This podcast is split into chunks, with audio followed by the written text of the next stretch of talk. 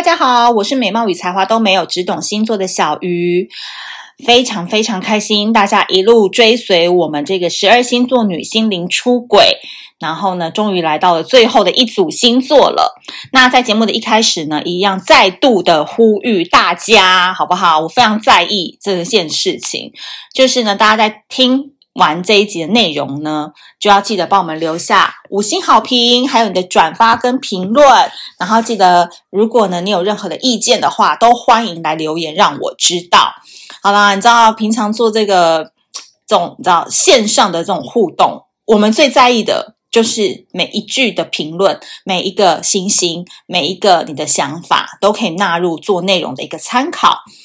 好。那今天呢，我们要讲到十二星座女心灵出轨的系列最后三个星座了。那当然，今天的这个主题是说，为什么这三个星座会选择要心灵出轨呢？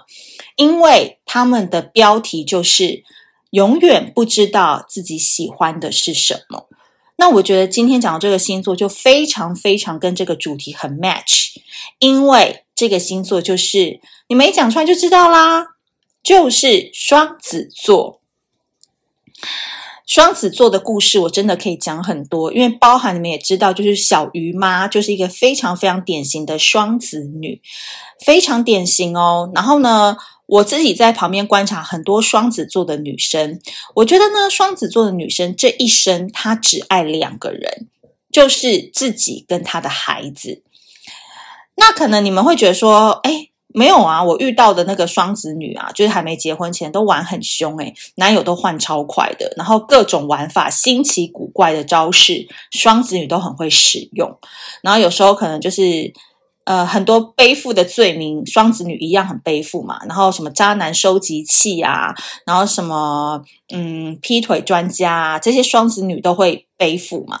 那双子自己本身也不太 care 你们怎么看他，你们怎么说他，这个就是来到一个分水岭，就是双子座在情感关系当中，永远都是把自己放的最前面，但是他们最矛盾的事情是，他们又是内心非常非常传统跟复古，还有怀旧的人，所以这种矛盾型的性格呢，就会造成他们永远都在想说。怎样的人才能最符合他？怎样的人才能又好玩，然后又能让他难忘？所以在结婚之前的小双子女们，没有一个前男友的名字他记得的，就是她可能以前交过很多男朋友，但是很少她会去记得很多 detail 的东西，除非那个男的是主动分了她，主动渣了她，双子女才会记得。因为双子女真的就是七秒钟记忆的金鱼，就是她对于不开心的事情，她很容易自己排解掉。这点我们也是要非常非常的称赞他们，就是他们不会让负面情绪停留在自己身上太久。那他们更屌的、更屌、更厉害的一个点，忍不住一直夸奖他们哦，就是他们是一个很特殊的生物。就是他们每一次谈恋爱的时候，你都会发现说，瞬间找不到人，瞬间人间蒸发，每一段感情都爱对方，爱得要死要活的，对不对？你就会觉得说，哇，那么弱吗？双子女平常不是都把那些男生当工具人，当做兄弟在使唤的，然后怎么进入到这段关系以后，爱得要死要活，每一次都是哦。但是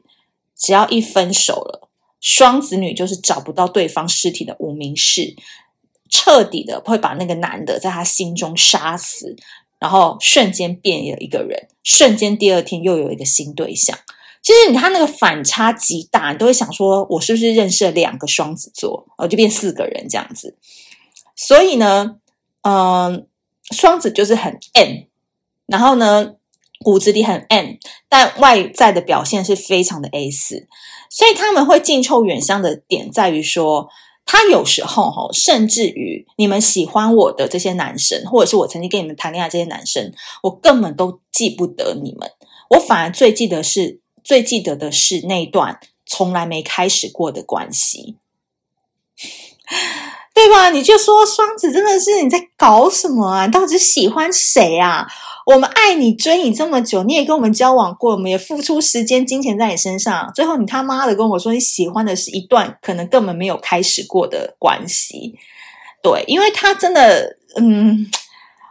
我想我想一下怎么说，就是说他们真的也不能保证说我可以喜欢你多久。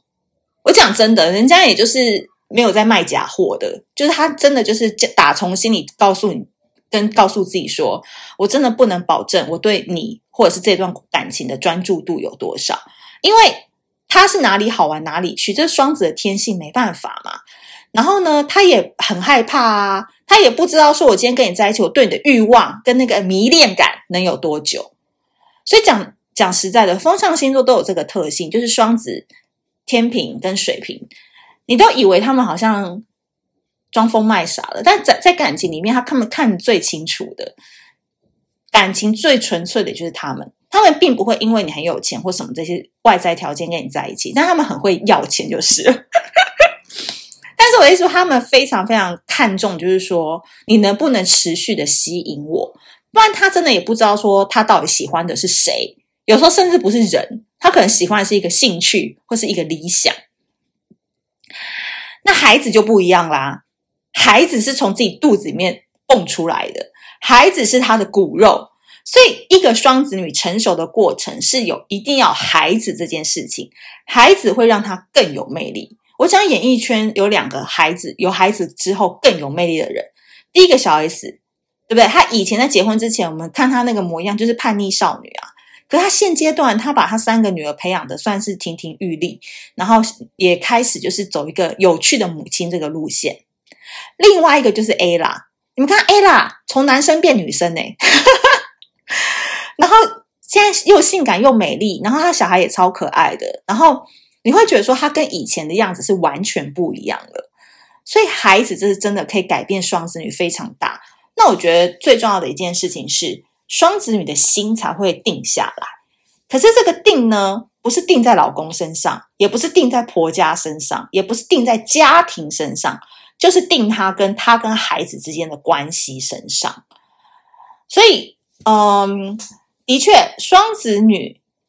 也有可能是会历经一段婚姻的，你们懂我的意思吧？就是有时候他们真的就是人生啊，我遇过蛮多双子座，真的就是有离过婚这样子。那我觉得他们离婚之后，你们不用气馁，就双子座也不用气馁，因为通常爱他们的人都很多。那可是我觉得到后来，双子座因为自己最能肯定的就一件事情，就是他最爱的是他跟孩子，所以长大之后，他反而不觉得说那些感情或者是那些男人对他来讲有多重要。但的确，情感关系他还是有兴趣的嘛，因为他永远就是像一个一个小孩同样在探索这个世界。但那个人或第二春，或者是未来的男朋友，他们可能就不太需要常常见面，这就是他的理想世界，就是他的世界里面需要他有他自己的跟他的孩子，跟一个不太需要常常见面的男朋友，他就会觉得这个世界就是 wonderful。所以，我们其实今天讲双子座这一集哦，其实我们不是只有讲心灵出轨，而是我们把双子女的。整个心路历程剖析，那我就相信说，你们双子女可能就更了解自己为什么常常注意力都会跑掉，或是喜欢一个没有办法喜欢很久，或是为什么常常去怀旧一段你不太可能触摸得到的一段恋情。可是我觉得这个历程都是等到你真的，当然我们觉得现在结婚也不一定是那个形式啦，有可能就是你有孩子，但也不一定要结婚，有很多种的形式产生。但是我的意思说，孩子对你的益处在。在于你会从他跟他互动的身上，你更了解你自己，然后你会觉得你过去可能三十五年、四十年漂浮的人生，你现在有了这个小孩之后，你好像人生终于比较有一个锚可以让你定下来的一个感觉，哇！所以这一集我真的觉得我自己讲的超好的，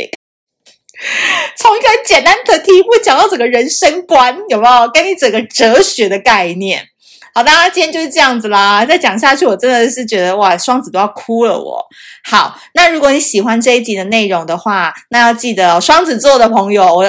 前面十一集我都没有跟大家呼吁，但这一集我真的是有放感情在努力的讲，所以你们这一集一定要帮我写评论，尤其是你是苹果系统的人，一定要帮我写，然后再帮我多多分享给你身边的双子座。好的，最后两个星座我们再分别用一集来讲，那我们下次见，拜拜。